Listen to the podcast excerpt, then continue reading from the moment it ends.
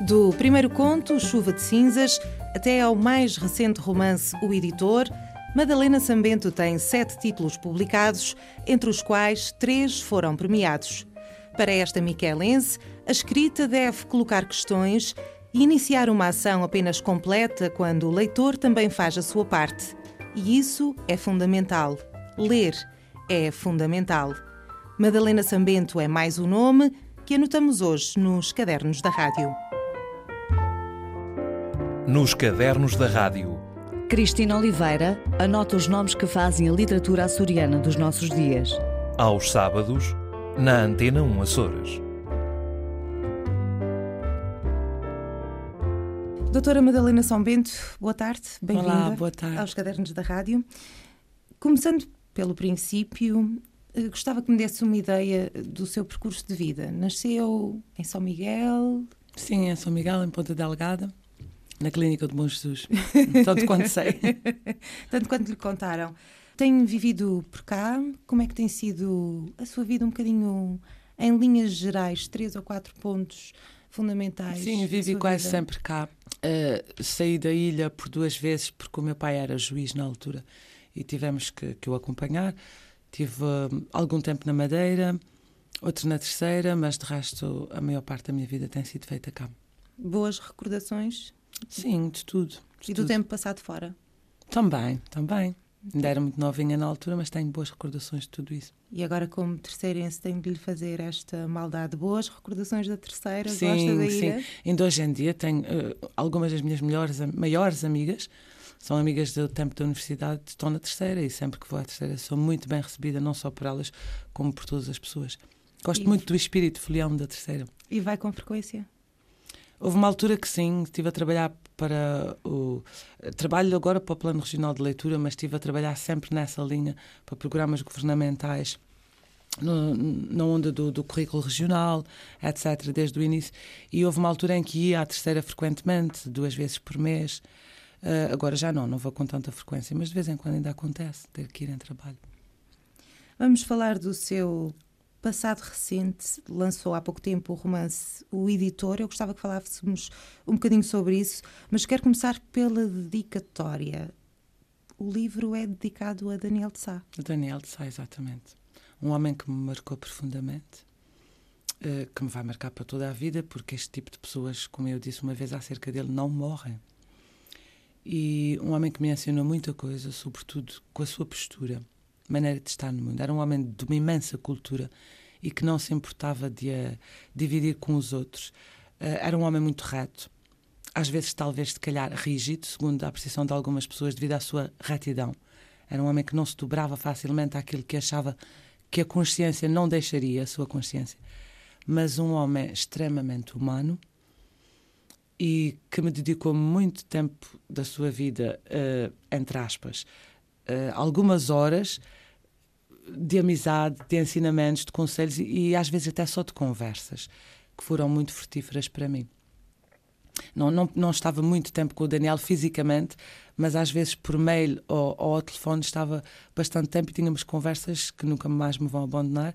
Ele ensinou-me essencialmente a sua postura, que eu acho uma postura de retidão eh, e de amor ao saber eh, insubstituível. Ele, ele era um homem único dentro destas linhas que lhe estou a referir. Além disso, era muito humilde, o que também admiro imenso, e bastante humano.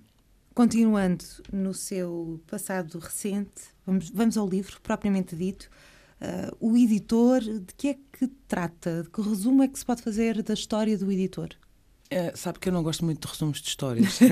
Os resumos das histórias têm sempre dois problemas. O primeiro é que são redutores porque eh, traduzem sempre e apenas só o lado de quem o está a fazer.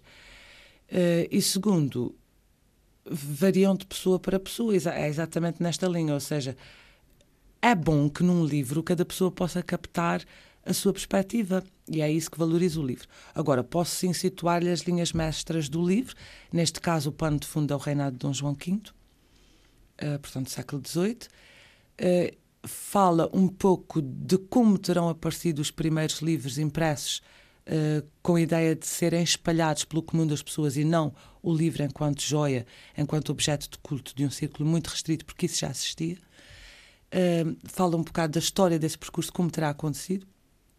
E também fala em algumas figuras muito conhecidas, são tudo figuras históricas, da alta nobreza portuguesa da altura, outras figuras anódinas que, que eu vou ressuscitar, mas que são baseadas em tipos sociais também, com máximo respeito histórico, e, e tem uma figura principal, digamos, que é o protagonista, que, que nos conduz ao longo de todo esse processo, porque é um livro que mostra várias facetas do século XVIII, desde a Inquisição, a censura, a joalharia, um, a maneira de vestir, a maquilhagem, tudo, a música, etc.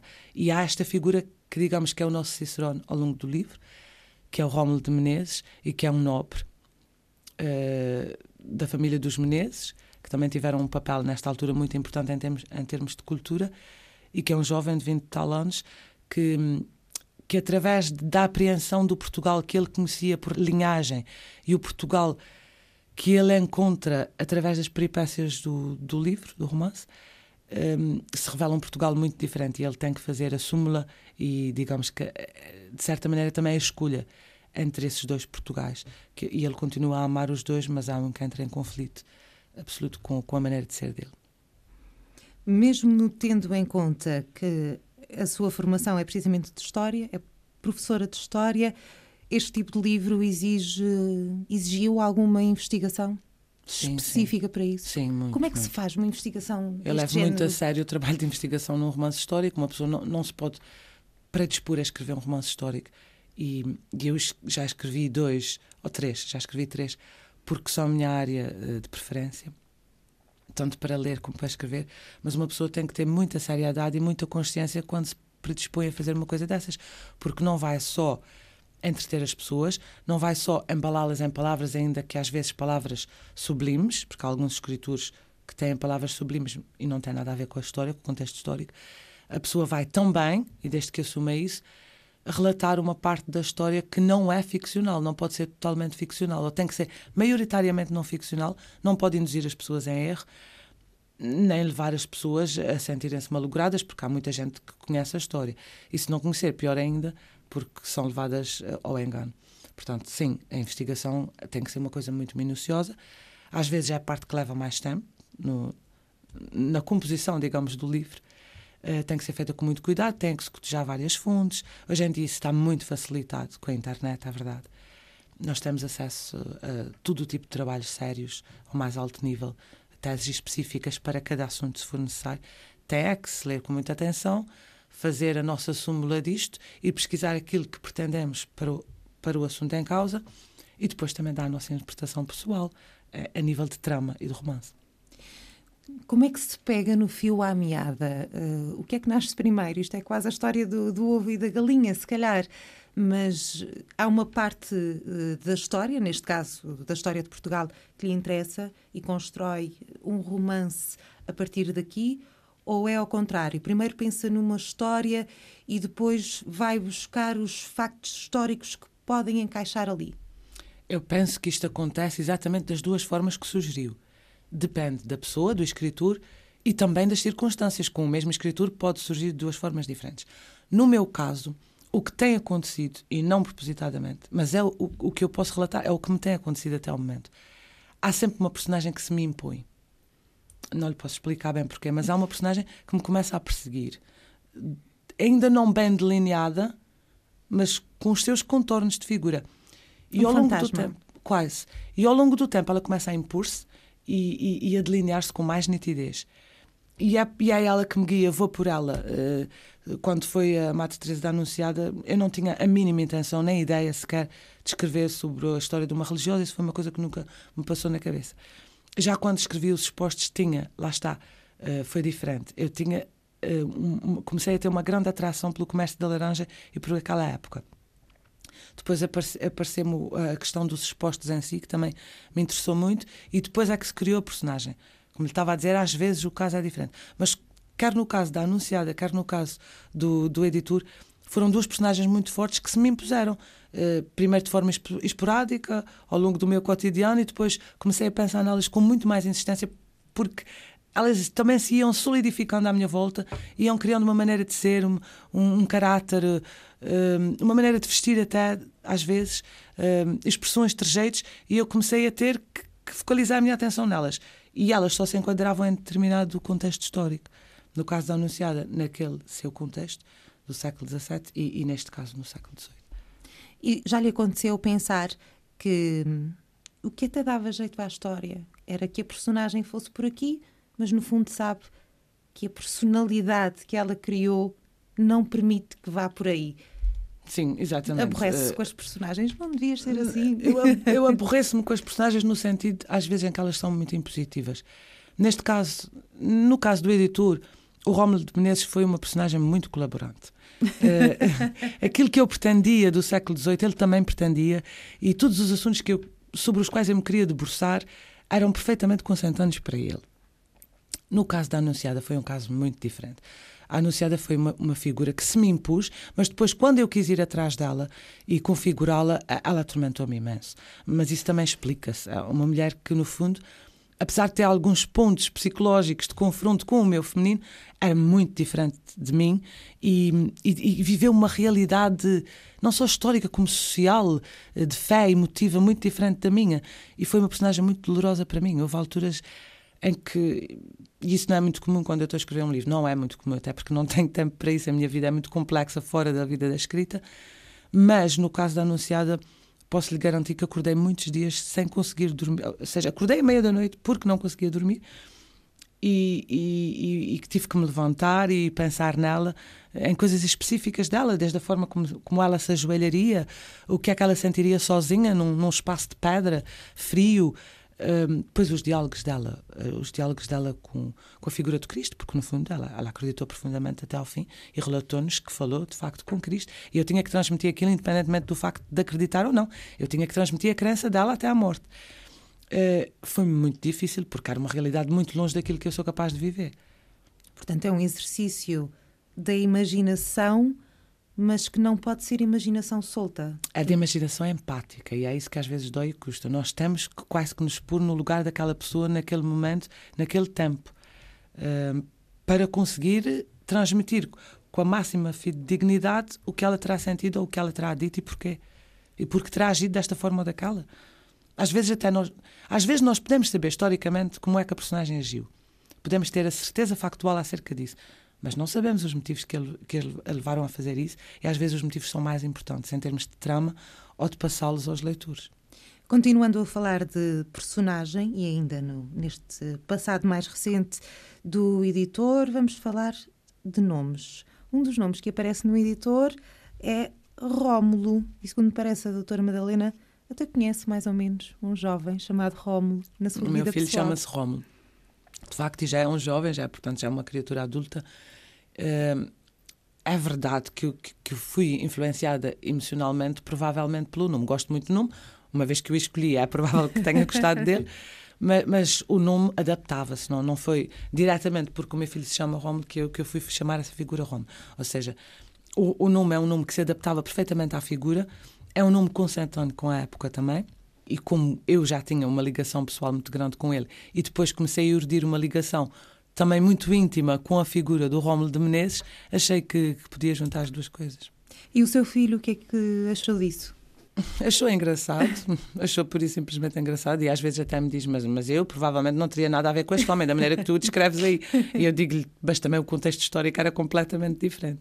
Gostava de saber também um pouco mais sobre a parte gráfica do livro. É, é uma capa bastante original, pautada por uma simplicidade. Talvez seja o nome mais adequado. Quem é que concebeu, quem é que desenhou a capa? Os meus dois últimos livros, que por acaso eh, têm capas, a, a meu ver, muito bonitas, embora muito diferentes, foram os dois concebidos pela Vera Assur.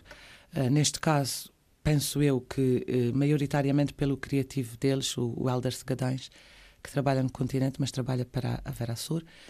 Eh, mas toda a equipe da Vera Sur uh, trabalha do modo geral, tanto quanto sei, em consonância e trocam muito impressões sobre, um, sobre a parte gráfica do livro. O Sr. Ranha, que é o, o diretor da Vera Sur, é uma pessoa que tem uma exigência muito grande, não só em termos de conteúdo, mas também, e isso às vezes vê-se pouco hoje em dia, até porque não há ocasião nem, nem, nem capacidade económica para isso, com a imagem do livro. Um, tanto quanto sei também, e pelas conversas que tenho mantido com o Elder uh, durante o seu processo de criação, ele tem o um máximo respeito, pelo, quer pelo texto, como pelo autor. Isso para mim não tem preço, isso para mim não tem preço, porque faz toda a diferença, e eu já trabalhei das duas, de duas formas diferentes, faz toda a diferença nós sabermos que, por exemplo, os designers da nossa capa, um, o editor do nosso livro, que em princípio não teriam nada que fazer isso, fazem questão de ler o livro ao pormenor, estão por dentro da trama tanto, quase tanto quanto nós, né? uma maneira de dizer, mas estão por dentro da trama, discutem assuntos de pormenor do livro e baseados nisso, e também, portanto, no seu envolvimento afetivo com o conteúdo do livro, vão-nos propondo o que acontece no modo geral com a Vera Sura é eles propõem-nos uma capa, nós dizemos se, se há acertos a fazer ou temos a liberdade de dar algumas sugestões, mas de um modo geral a capa é quase toda concebida por eles. E pretende ir, ao encontro do conteúdo do livro. Vamos pegar nessa frase que disse de, das discussões acerca de assuntos de pormenor dos livros. Já lhe aconteceu, amigos seus, familiares, fazerem uma interpretação completamente diferente de alguma coisa que tivesse escrito? Quer dizer, as pessoas, as pessoas discutem uh, algumas partes do, do livro comigo, no modo geral dos livros, uh, mas é mais uma discussão eh, que não tem dois pontos de polaridade neste sentido que lhe estava a dar. Ou seja, é mais comentar a maneira como eu descrevi uma coisa, comentar até que ponto é que a sentiram uh, por ter sido transmitida daquele modo e alguns assuntos mais polémicos dos livros, mas, ou seja, cada um tem a sua opinião e quando eu os levanto é mesmo no intuito de. Eu nunca dou um, uma ideia ou uma hipótese concreta, nem em termos de autor, sobre aquele assunto. Eu gosto muito de levantar os assuntos polémicos, estudos que rodeiam aquelas questões, mas exatamente à espera que, a, que cada leitor tenha depois a sua interpretação. Portanto, nunca, é uma, nunca se chega a confrontar com uma interpretação de algo que eu pensei de determinada forma e depois a pessoa vai dizer que foi exatamente o contrário. Quando muito são as interpretações que eu suscitei e que depois vêm ao meu encontro, porque eu já sabia que iam ser várias. Uh, esta coisa de discutir os assuntos é ao fundo em pormenor. Eu faço mais, do modo geral, enquanto estou a escrever o livro, com pessoas que me são muito próximas, do modo geral. Tem esses primeiros críticos. Sim, às vezes eles são críticos sem sequer saberem que estão a ser uhum. críticos do, do livro falo, ou de, de uma obra. com essa intenção, mostra-lhes o, o, rascunho. Eh, não, não, não, intenção. nunca faço isso, não. Só mostro o livro quando está acabado. Não quer dizer que ele não sofra alguma alteração. Já aconteceu algumas vezes pessoas de especialidade em algum assunto dizerem se calhar este pormenor uh, teria mais cabimento ser assim, ou eu dirigir-me a determinadas pessoas para consultas específicas. Lembro-me, nomeadamente, na anunciada aconteceu, porque era uma época muito remota e não é a minha especialidade, eu não conseguia sequer em termos de investigação normal, encontrar os nomes dos pássaros que existiriam naquele momento nos Açores ou que seria possível aparecerem naquele quintal eh, durante a manhã, suponhamos, e fui ter com amigos meus que eram especialistas na matéria e eles forneceram as, as informações. Isso pode ter acontecido uma outra vez, em relação a outras coisas. Mas eh, em relação a outros assuntos, não. Eu, eh, eu, quando dou a ler o livro, o livro já está basicamente pronto.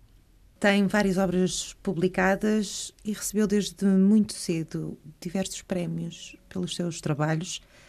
Até que ponto é que isso a pode ter influenciado? Até que ponto é que pode ter causado alguma pressão no sentido da expectativa que as pessoas inevitavelmente criam uh, à volta de quem vê o seu trabalho reconhecido desde muito cedo? Eu costumo dizer que os prémios às vezes fazem mal. E não, não vou aqui explanar porque os prémios literários às vezes fazem mal. Há uns que fazem mal e outros que fazem bem. Não quer dizer que não se devam atribuir prémios, não é isso que eu estou a dizer. Estou a dizer que às vezes, em determinado contexto, podem, e se calhar no sentido que lhe estava a dar agora, um, prejudicar um pouco o processo de escrita. Mas receber um prémio literário por exemplo, pelo primeiro romance, como eu recebi, eu penso que deve ser sempre benéfico na carreira de um escritor, porque duas uma, ou ele não tem noção de que o caminho da escrita é um caminho que deve ser sempre evolutivo e que se deve fazer no sentido de nos engrandecermos e nunca da estagnação, porque ninguém escreve o primeiro romance perfeito, ninguém. E a pessoa deve ter muita noção disso. Ou então, o que eu acho que é mais razoável e espero que seja mais frequente, a pessoa pensa, ainda bem que recebi esse prémio, significa que se calhar este caminho não está errado, que eu posso tentar continuar a ir por aí pela escrita, mas que devo melhorar. Porque se quer mesmo ser escritura ou escritor, se é isso que eu vou ser e este prémio mostra-me apenas que se calhar eu posso ir por aí, tenho que melhorar muito, porque a escrita é um caminho muito difícil de considerar acabado. Eu diria mesmo que nunca está acabado. A pessoa tem sempre que ler muito e que burilar muito aquilo que escreve. Já escreveu contos, crónicas, ensaios, romances. Há diferenças fundamentais entre um género e, e outro. Hum, a mim parece-me, por exemplo, que um romance pode eventualmente ser muito mais trabalhoso do que um conto. Isto em tem algum fundo de verdade na sua perspectiva? Tem, tem. Logo, desde, desde logo em termos de tamanho, como é óbvio, e, e em termos de trama interna. Uh, porque até a teoria da literatura mais básica define isto, ou seja, um conto pode ser um conto muito rico ou não, o que não quer dizer que não haja contos que são, se calhar, na sua, uh, na sua essência, mais ricos do que um mau romance, digamos. Isto pode acontecer, mas em termos só técnicos e, e, e teóricos, um romance tem uma trama que deve ser muito mais desenvolvida e muito mais complexa do que um conto. Uh, deverá ter mais personagens, deverá ter mais ramificações do enredo, deverá ter um pano de fundo muito mais rico, as paisagens, as descrições, etc, etc. Por aí fora os diálogos, logo, à partida e em princípio, falando de nós num bom conto e num bom romance, o bom romance dará mais trabalho. Gosto que um livro coloque questões. Estou a virar as suas próprias palavras sim, contra sim. si. Ah, é uma frase sua que, que eu vi no lançamento do livro O Editor. Quais questões? todas as questões possíveis. Um, há aquela frase antiga, uma frase clássica, que eu acho que é intemporal: uh, Sou homem, nada do que é humano reputa-lhe a mim. Ou seja, tudo o que é humano vem a propósito da humanidade e pode interessar ao homem. Eu acho, eu acredito muito nisso. Portanto, todas as áreas do saber, todas as áreas do sentimento, uh, todas as áreas da percepção logo que digam respeito ao homem e tenham sido vividas de alguma forma pelos homens, são áreas apetecíveis, digamos. E, e logo depende também da época e do assunto que o romance explora, nós devemos tentar levantar todas as vertentes. Uh, não gosto de livros que à partida se revelem fáceis, uh, que sejam escritos à partida para serem fáceis. E alguns, embora os autores nunca o assumam, uh, às vezes são livros que são feitos mesmo para ter uma leitura leve. Cor-de-rosa. Exatamente, quase. Eu não gosto também muito dessa nomenclatura porque depois acaba por abarcar livros que não são exatamente os, os, os típicos livros cor-de-rosa. Mas um livro que é. Olha, se calhar vou por isso mais do lado do leitor, para não ser ofensivo para ninguém. Quando se diz assim, a mim apetece-me ler uma coisa leve. Às vezes esse leve não tem bem o efeito que nós desejávamos, porque uma coisa que nos ponha a pensar um bocadinho. E não precisam de ser grandes elucubrações de espírito. Pensar sobre a nossa vida, pensar sobre as nossas sensações, ou, ou, ou duvidar acerca de coisas que já sentimos ou já experimentamos. Duvidar se a perspectiva seria aquela. Isto às vezes pode ser também muito relaxante, parecendo que não. Pode ser libertador. E, e eu acho que um livro deve sempre pôr questões. Ou pelo menos mostrar a realidade sob diversas perspectivas. Tudo isto me está a fazer lembrar, até por, por uma das coisas que, que disse agora, vamos pôr isto do lado do, do leitor. Eu também ouvi dizer que quando alguém escreve, apenas inicia uma ação. E essa ação depois tem de ser continuada pelo leitor. É preciso que as pessoas leiam, é preciso que, que as pessoas se interessem, desenvolvam o gosto pela leitura. Na sua opinião, até porque isto nos leva ao plano regional da leitura, como é que vai o gosto pelos livros nos Açores? Tem mesmo que falar sobre isto. Eu acho que isto é um bocado aquela história. Uh, vamos começar pela primeira afirmação que fez. Se é preciso que as pessoas leiam, se, se o facto de um livro ser escrito uh, tem tudo o fundamento do outro lado, é verdade. Isso é indiscutível. É aquela história. Se cair uma árvore na floresta e ninguém a escutar, será que a árvore caiu mesmo? Pronto. Eu acho com toda a sinceridade, que um livro, seja ele qual for, não é um mero exercício de escrita, nem de despejo. Um livro é feito para ser lido. E, e quase que me deveria a dizer, ele não existe enquanto não for lido. Seja lá por quem for, mas ele tem que ser lido, tem, tem que haver o outro lado. Se não foi uma mera página de diário daquelas quase que de adolescente, por muita qualidade que tenha. Agora, hum, é bom, é desejável que as pessoas leiam cada vez mais? sem dúvida, sem dúvida, em qualquer parte, em qualquer idade. Há cada vez mais leitores nos Açores? Há. Há. Indiscutivelmente. São leitores de qualidade? Não sei. Uh, não sei, tenho as minhas reservas, tenho as minhas dúvidas. Acho que, na mesma proporção em que aparecem mais leitores nos Açores, graças a Deus também, por arrasto, aparecem mais leitores de qualidade, mas num número muito pequeno. E isso nos Açores e no continente. Eu considero a mesma coisa. Porque é verdade que o livro cada vez mais é um fenómeno, eh, que o livro cada vez mais é uma matéria de comércio. Mas isso traz qualidade ao livro? Nem sempre. Nem sempre. A produção literária está a ser muito alargada, se calhar mais vezes em termos de quantidade do que em termos de qualidade. O que não significa, sublinho, que não haja muito bons livros em Portugal. Aliás, Portugal e os Açores também e os Açores também, sempre foram grandes produtores de letras. É, é quase como uma música que é adstrita às pessoas que vivem nos Açores, é, a música da sonoridade das palavras escritas, e, e Portugal teve escritores, a meu ver, eh, fenomenais, eh, de qualidade mundial. Portanto, eu não estou a dizer que não se escreve com qualidade no nosso país, de modo algum. O que eu estou a dizer é que é um bocadinho assustador o fenómeno da multiplicação da edição de livros neste momento, com grande margem, não de qualidade, mas de livros que são pensados para venda. Isto sim eu acho perigoso. Até porque o livro pode ser, no fundo, uma arma, pode ser eh, prejudicial. É melhor ler um mau livro ou não ler nada? É melhor ler é melhor ler. É, eu defendo muito isto em relação aos meus alunos, porque o hábito da leitura é como o hábito da fala. Só se exercita uh, entrando neste hábito de corpo e alma e de cabeça. É óbvio que se uma pessoa começa a ler e a desenvolver hábitos de leitura, depois é mais fácil industriá-la para ler gradativamente as coisas melhores ou as coisas menos más, porque não há também livros que sejam só os livros bons. Nada disso. Mas, e, há, e, há, e dentro de vários géneros de literatura se conseguem boas leituras, isso é verdade. Mas é sempre preferível que a pessoa leia, que se habitue a ler, nem que seja o ritmo das palavras, nem que seja o hábito que se cria com estar afeto ao papel, às frases. É muito importante. E depois, a partir daí, há de se criar o resto. É sempre preferível ler.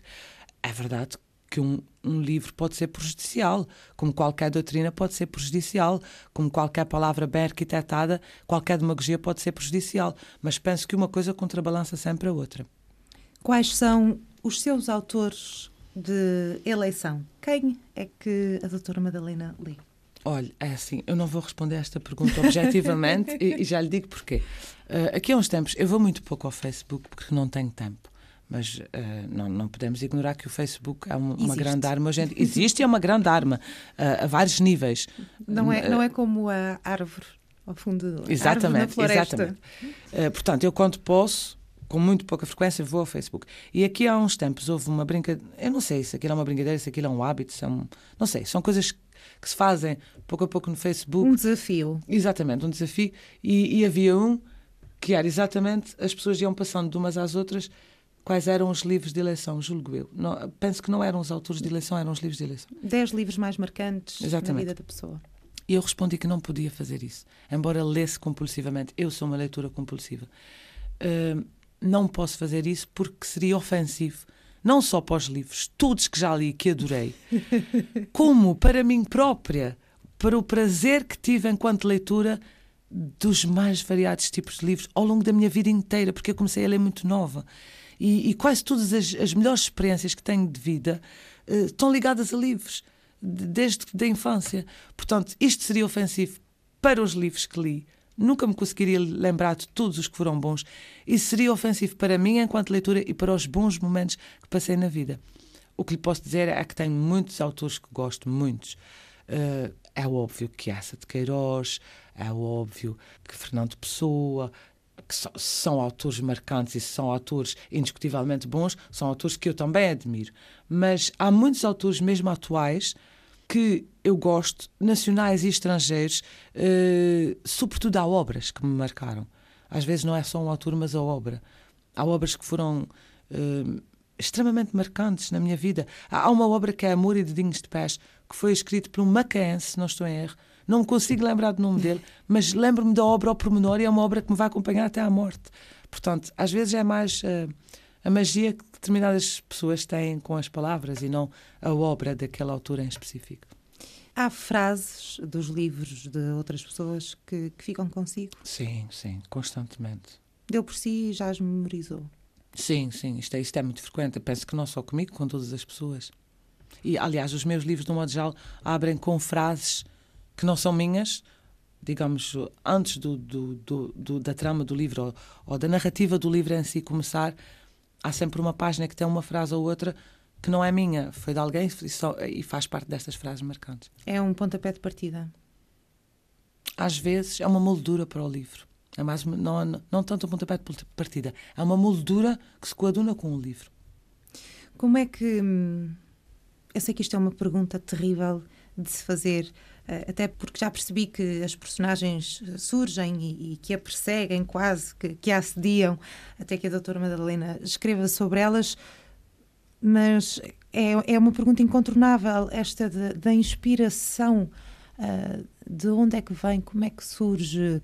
algum exercício, algum ritual que tenha que, que a ajude? Não, há pessoas que têm, acredito que sim. Eu costumo brincar com as pessoas mais próximas, com os meus familiares e, e com os meus amigos mais íntimos precisamente porque não tenho esta oportunidade na vida e acho que nunca vou ter, costumo brincar com o ritual de pessoas como a Isabela Arlanda, que diz que só começa a escrever um livro em janeiro, num dia marcado, todos os anos faz a mesma coisa, e que quando vai para aquela casa magnífica, aquela casinha que construiu ao fundo do quintal, para dar início a esse ritual, um, a sua assessora ou assistente, não sei, governanta, já lhe pôs as folhas na posição que ela pretende, etc. Já acendeu as velas com o aroma que ela quer isto é, para mim, é quase um nonsense, isto jamais acontecerá. Eu, devido à minha vida e devido uh, ao meu percurso até de escrita, da forma como comecei a escrever, quando comecei a escrever, etc., escrevo em qualquer lugar, em qualquer hora, em qualquer suporte de papel, informático, não informático, uh, com barulho não, não à volta, com outras solicitações pelo meio, interrompendo. Claro que nós preferimos muito mais, e, e sobretudo se estamos num, num ponto de expansão, digamos, uh, fulcral da obra, de estar sossegados, de preferência sozinhos, de preferência num sítio aprazível. Uh, às vezes, muito, digo-lhe, muito raramente isto me acontece, mas muito raramente mesmo. Uh, quando acontece, é gratificante. mas isto vinha a propósito de onde, de onde vem a inspiração. inspiração. Portanto, se esta é a panorâmica para o meu quadro de escrita, uh, facilmente perceberá que eu não sou muito exigente em questão de momentos de inspiração. A inspiração, para mim, vem da nossa vida. Eu acho que quanto mais. E, e eu, ontem ou anteontem, a propósito de uma pergunta que um colega seu também me fez, dizia que hum, não acredito na, na escrita contemplativa. No meu caso, Pode haver pessoas, aquela ideia do escritor numa casinha isolada no cimo do monte para fazer as páginas. Eu não acredito nisso. Para mim não seria frutífero. A minha inspiração vem-me da vida, do cotidiano. Quanto mais eu vivo, quanto mais pessoas eu conheço, quanto mais uh, questões se me põem na vida, quanto mais aspectos diversos da vida eu vivo, quanto mais experiências eu tenho, mais inspiração eu tenho para a escrita. Porque o que a minha escrita pretende espelhar sempre é a minha realidade humana, mas sobretudo a do outro, aquilo que eu vejo no espelho. E, portanto, isto só se enriquece com o confronto, com, com o viver, com o diálogo. Uh, é verdade que muitas vezes a minha inspiração é diretamente o outro, os outros. Hum, coisas que, que, eu, que eu vi, que alguém tinha vivido, que eu vivi através de amigos, que eu vivi por empatia também, mas a inspiração é a vida. Eu não tenho nenhum truque e não saberia fazer. Também até agora, é verdade, eu digo que isto costuma-me acontecer, se calhar, porque eu ainda não escrevi, se não pouco. Eu escrevi muito pouco na minha concepção, uh, seis ou sete livros é muito pouco ainda. Uh, e se calhar ainda não senti a aflição de momentos de falta de inspiração. Isto nunca me aconteceu. Aconteceu-me um impasse de situações complexas que eu já gizei no romance ou, ou, que se me foram impostas e que eu tenho que tratar ou debruçar-me sobre elas e não saber bem qual a melhor dinâmica a dar àquilo ou qual a melhor abordagem que corresponda à verdade. Agora, falta de inspiração, propriamente aquelas brancas, isto não me acontece. Eu, quando começo a escrever, sei, pode, pode haver dias de um ritmo muito mais lento e dias de um ritmo muito mais abrupto. Às vezes nós quase que nem conseguimos acompanhar o, o fluir da, das ideias, mas nunca me aconteceu este impasse que eu tivesse que fazer algum exercício ou que me tivesse que isolar. Não. Projetos para os próximos tempos. Então, eu deduzo que vai ter de escrever mais livros, porque ainda só escreveu uns poucos, não é? Sim, uh, dentro das minhas perspectivas, gostaria de escrever mais livros. E qual é que vai ser o próximo? Não sei, não faço ideia. ainda não surgindo. está pensado. Uh, um escritor tem sempre. Eu, um escritor, penso eu, que tem sempre um livro na mão, nem que seja na mão uh, imaginária, quando, quando lança outro. Tem sempre qualquer coisa na manga. Tem qualquer coisa. Ou este livro já está a ser escrito, ou este livro está na cabeça. Mas existe sim um, o próximo livro. Ele já existe. Eu não, não lhe vou dizer que ele já tem. Pode ter e pode não ter uh, realidade física. Se calhar tem, mas tem sempre perspectiva. Agora, não lhe saberei dizer como é que ele é, não, lhe sab... não o saberei configurar exatamente, porque depois, tal como lhe disse, para mim, livro é só aquele que já existe e que já começou a ser lido. E, e neste momento ele ainda não é um livro. Doutora Madalena São Bento, muito obrigada por ter vindo. Obrigada eu. Obrigada. Foi muito agradável. Nos cadernos da rádio. Cristina Oliveira anota os nomes que fazem a literatura açoriana dos nossos dias. Aos sábados, na Antena 1 Açores.